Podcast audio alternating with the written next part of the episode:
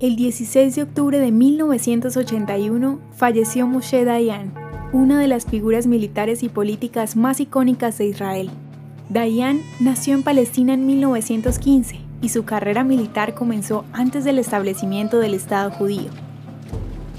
Sirvió en el ejército británico durante la rebelión árabe de 1936 a 1939 y en la Segunda Guerra Mundial. En 1941 perdió el ojo izquierdo a causa del impacto de una bala de un francotirador mientras peleaba contra las fuerzas francesas del régimen de Vichy en Siria. Luego de probar su destreza militar en la guerra árabe-israelí de 1948, David Ben Gurion lo nombró como jefe de personal de las Fuerzas de Defensa de Israel, FDI.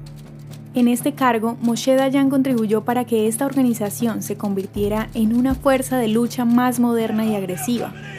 Justo antes del estallido de la Guerra de los Seis Días, fue nombrado como ministro de Defensa y allí sirvió hasta 1974, para luego convertirse en ministro de Relaciones Exteriores bajo el mandato del primer ministro Menachem Begin en 1977. Como ministro de Relaciones Exteriores, Moshe Dayan desempeñó un papel fundamental haciendo parte de los diálogos de paz entre Egipto e Israel, logrando que ambos países firmaran un tratado histórico en 1979.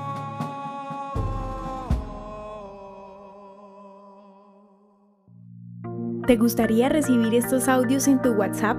Compartimos nuevos episodios todos los días. Suscríbete sin costo alguno ingresando a www.hoyenlahistoriadeisrael.com.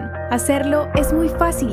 También puedes encontrarnos como arroba hoy en la historia de Israel en Instagram, Facebook, Spotify y otras plataformas digitales. Comparte este audio para que otros conozcan más acerca de Israel.